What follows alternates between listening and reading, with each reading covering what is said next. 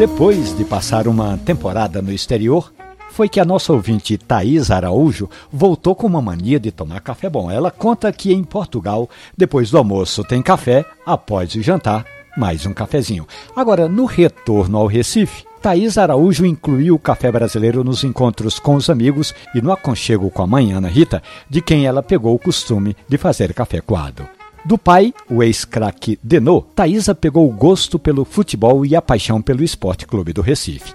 A partir desses ingredientes, a nossa ouvinte disse que passou a ver o café como um momento de reconexão consigo e de integração com a família, com os amigos. Eu até perguntei à futura jornalista o que ela vai fazer depois da pandemia e Thaís Araújo me disse que está contando os dias e que após esse isolamento social, ela quer visitar todas as cafeterias do Recife. Tem isso, não é, Thaisa? O café é esse elo, é essa ligação com a vida, com a história. E ela até se recorda quando Ana Rita preparava o café e a família ficava ali compartilhando o cheiro que tomava conta da cozinha toda. A história de Thaís Araújo e dos nossos ouvintes que falam do mundo do café está ali hospedada na página da radiojornal.com.br ou nos aplicativos de podcast.